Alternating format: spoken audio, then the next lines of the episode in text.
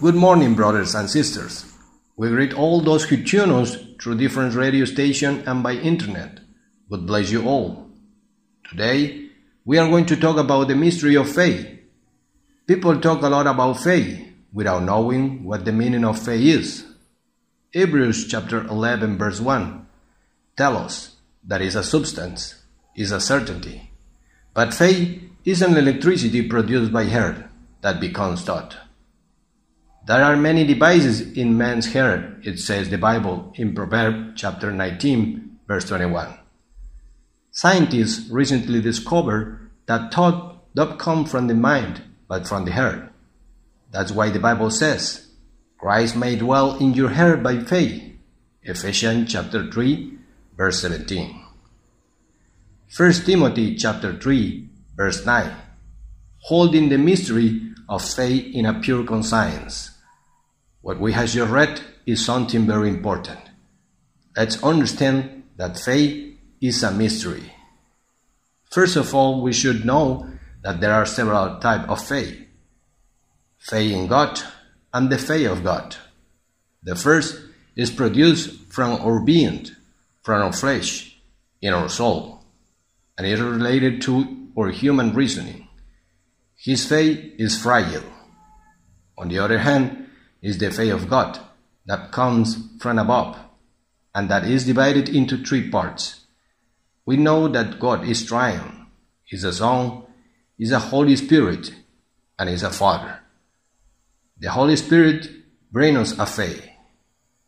The Son brings us a different faith, and the Father brings us a total faith. And each of one take us to the different covenant that God has for believers. That's why Bible says in Romans chapter 1 verse 17, For the reign in the readiness of God revealed from faith to faith, as it is written, the just shall live by faith.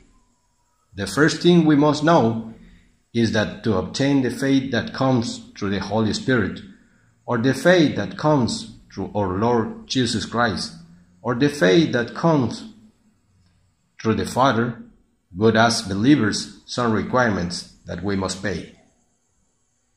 Let's start with the faith of the Holy Spirit. Usually believers has a faith of salvation, but this faith can be reinforced with the faith of that brings the Holy Spirit. The gift of Holy Spirit bring faith.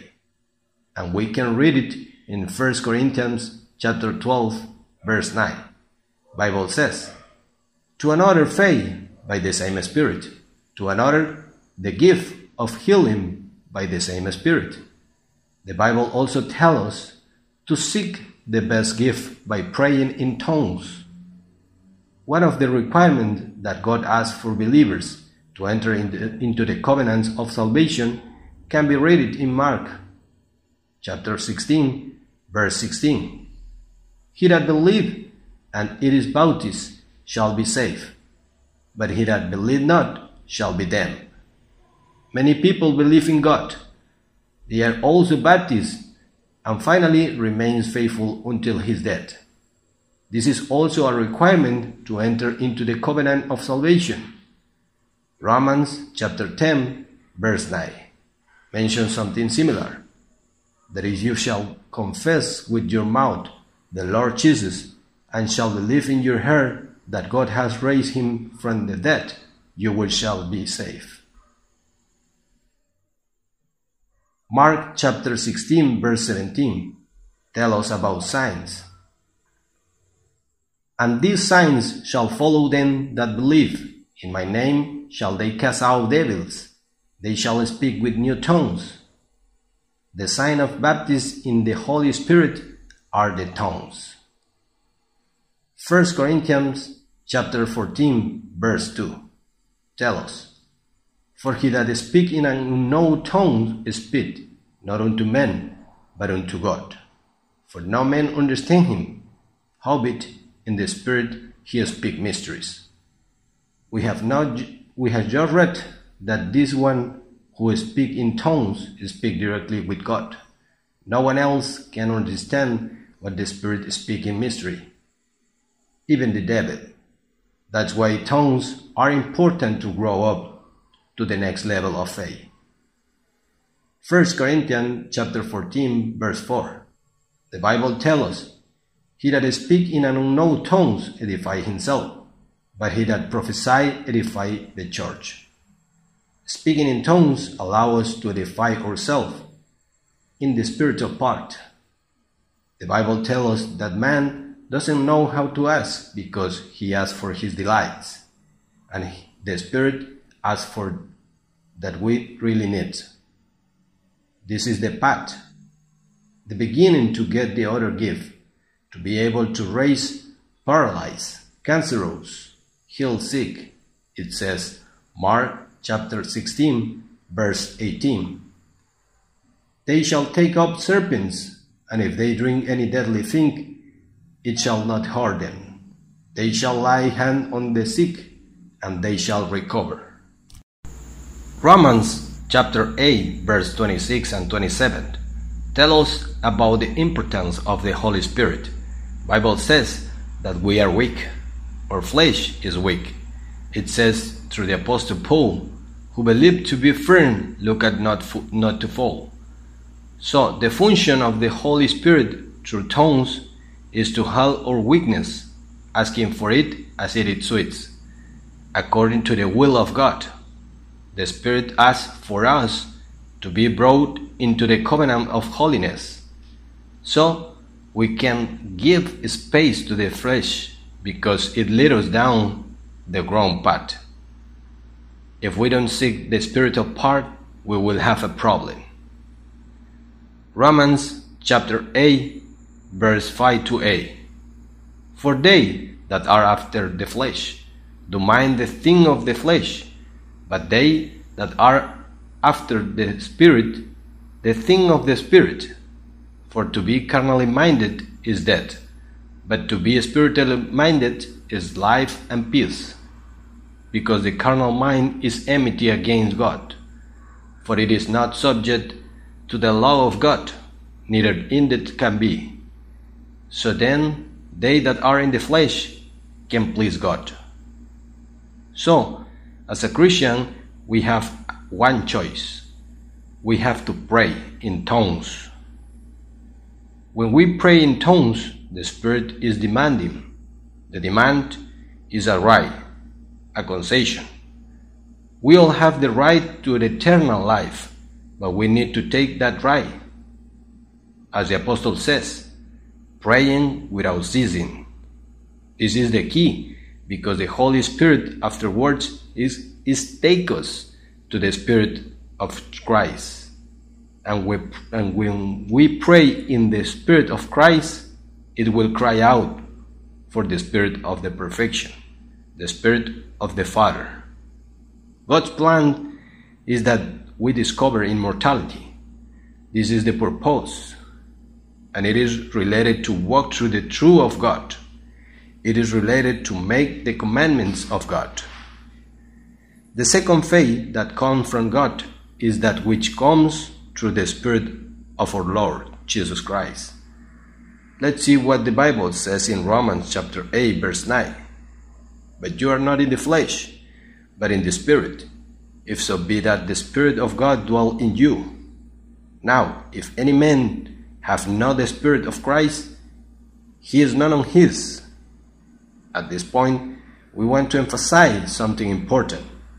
The Christian can have the Holy Spirit, but he can still follow in the flesh because he lacks the Spirit of, the, of our Lord Jesus Christ. Let's see what Matthew chapter 7, verse 22 and 23 tell us Many will say to me in that day, Lord, Lord, have we prophesied in your name? And in your name have cast out devils? And in your name done many wonderful works? And then will I profess unto them, I never knew you, depart from me, you that were iniquity. Why did God say that? I'm going to read again Romans chapter 8, verse 9. Now, if any man have not the Spirit of Christ, he is none of his. Now, in this part, it is essential that the Christian gets the Spirit of Christ to be able to go to the third heaven, to be able to go to the kingdom of God. Knowing Jesus Christ is the one who sanctified the Christian, and without this holiness, no man shall see the Lord. 1 Corinthians chapter 1 verse 2 Unto the church of God which is at Corinth to them that are sanctified in Christ Jesus called to be saints with all that in every place call upon the name of Jesus Christ our Lord both theirs and ours. The spirit of Lord Jesus Christ give us the right to the eternal life and to go to the kingdom the Holy Spirit lead us to the Lord. It is the path. The Lord is the eternal life, and the Father is the true. That's why it is important to understand the word of each of them. We're going to see that the Spirit of the Lord give us fruits. Galatians chapter 5 verse 22. But the fruit of the Spirit is love, joy, peace, long suffering, gentleness, goodness, faith. Bible says, Because of their fruit you will know them. Say the one of who has the Spirit of the Lord should have fruit. If it doesn't have any fruit, it's because he is still a child. So we need to feed it in order to grow up. Let's see why the first fruit of the Spirit of Jesus Christ is so important. 1 Corinthians chapter 13 verse 2 And if I have prophetic power and understand all mysteries and all knowledge and if I have all faith so as to remove mountains but have no love I am nothing. If I don't have the spirit of the Lord I am nothing. I am a Christian by mouth it's because of not being worthy. The Holy Spirit is obtained by asking it. The one who asks for it, receives it, says the, word. It is a promise from God. It is important to know that to obtain it, you don't need to do anything more than ask. With the Spirit of the Lord, you have to be worthy to be able to get it. 1 Corinthians chapter 13 verse 3 If I give away all I have and if I deliver up my body to be burned but I have not love I gain nothing. As much as the Christian does he will not have eternal life. He will go to a place that is a consolation prize which is a paradise which is in the second heavens because without holiness no one will go to the third heaven. Without holiness no one shall see the Lord. Holiness comes with the Spirit of the Lord, being worthy of it. To be worthy is related to suffering. Let's see some texts that tell us about this. Matthew chapter 10 verse 38 and he that take not his cross and follow after me is not worthy of me. God gave us two rights. The first is to believe in him, and the second to suffer from him. This is what Philippians chapter 1 verse 29 says. For unto you it is given in the behalf of Christ not only to believe on him, but also to suffer from his sake.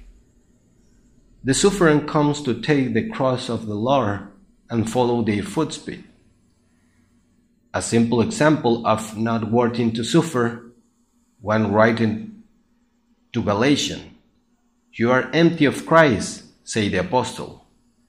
Galatians chapter 4, verse 19. My little children, of whom I travail in birth again until Christ be formed in you. What happened with Galatians? Because of the enemy Christ didn't form in them. Let's read it in Galatians chapter 5, verse 7. You did run well. Who did hinder you that you shouldn't obey the truth? It seems that they run well, but they didn't obey completely the truth. The suffering for our Lord is very important. Hebrews chapter 5, verse 9. Though he were son, ye learn, he obedience by the thing which he suffered. Bible says that the Lord came to learn obedience, so we also must follow his example because we are disobedient by nature. The time of our trial is next, and we must be prepared with the best weapon, talking about the three Spirit of God. This will help us not to be reproof of our faith. There are people who have never heard about the Spirit of Jesus Christ, only know about the Holy Spirit, and they give this Spirit glory because they think it is total presence of God. But it is not so. The Word tells us, Go therefore and teach all nations, baptizing them in the name of the Father, in the name of the Son, and in the name of the Holy Spirit and each one of them has his own requirements. The simplest requirement is to obtain the Holy Spirit. We only need to ask for it. The second in complexity is to obtain the Spirit of Jesus Christ. And this requirement handles the aspect of being worthy, that in turn requires suffering because of Him. Luke chapter 14, verse 26 and 27. If any man come to me and hate not his father and mother and wife and children and brother and sister and his own life also, he can by he can be my disciple. And whoever don't bear his cross and come after me can be my disciple. The verse that we have just read represent the requirement to get the perfection, to obtain the Spirit of the Father. It is important to understand what are the requirements we must meet to obtain the greatest blessing, which is to have the Trinity of God, the complete faith. Matthew chapter 10, verse 20. For it is not you that speak, but the Spirit of your Father which, which speak in you. If we have the Spirit of the Father, when we are in immersed in the trial of our faith, this Spirit from God will speak for us to go through those times and we will be helped by Him to emerge victorious. Summarizing, the Spirit of the Father perfects, gives immortality. The Spirit of the Lord gives us sanctity, gives us the right of eternal life, of having access to the third heaven. And the Holy Spirit reinforces the man with a faith coming from God to motivate him on his path to the Father. Because of the Antichrist, apostasy comes, and many will apostatize because of not being strong in their faith. For this reason, it is important to know what is the way to our blessing to obtain the Spirit of God. The Bible called these three as the Spirit of God the Father, the Son, and the Holy Spirit. When the Bible speaks about Holy Spirit, it is talking about the third person. Let's see another example in John chapter 14 verse 23. Jesus answered and said unto him, If a man love me, he will keep my words, and my Father will love him, and we will come unto him and make our abode with him. In this verse that we have just read, it is speaking in the plural about the Father and the Son. In verse 26, it refers to the third person, to the Holy Spirit. but the Comforter, which is the Holy Ghost, whom the Father will send in my name. He shall teach you all things, and brings all things to your remembrance whatever I had said unto you. This verse refers to the third person, and verse 16 is talking about the Father, about the Spirit of the truth. Let's read the verse for clarity. John chapter 14, verse 16. And I will pray the Father, and he shall give you another comforter, that he may abide with you forever. He's saying, another comforter. There are three comforters. It is not only one, as many people think. We must be aware that by following the Lord, we are accepting to be purified in the trial of our faith. We are going to see that in 1 Peter chapter 1 verse 7 that the trial of our, your faith being much more precious than of gold that perishes though it be tried with fire might be found to prize and honor and glory at the appearing of Jesus Christ. Faith is a door it is the door of our glory, for which we must magnify our faith to magnify our, our glory. The glory of God for many is very close and far at the same time, because being Almighty as our Lord is outside the human mind. This must be understood spiritually. The natural man doesn't perceive the spiritual and to be as spiritual, we must walk through the path. Romans chapter 5, verse 2. By whom also we have access by faith into this grace where we stand, and rejoice in hope of the glory of God. John chapter 17, verse 22. And the glory which you gave me, I have given them, that they may be one, even as we are one. The glory of Lord is that which God offers to those who reach perfection, to those who come to obtain the complete faith, to those who obtain the fullness. The glory of Lord is a very great glory that our human understanding cannot visualize. Ephesians chapter 3, verse 17 to 19. That Christ may dwell in your heart by faith, that you, being rooted and grounded in love, may be able to comprehend with all saints what is the breadth and length and deep and high, and to know the love of Christ, which pass knowledge, that you may be filled with all the fullness of God. Brothers and sisters, the knowledge that we have in the human doesn't allow us to understand the promises of God. This exceeds our capacity. For this reason, we must obtain the faith of God.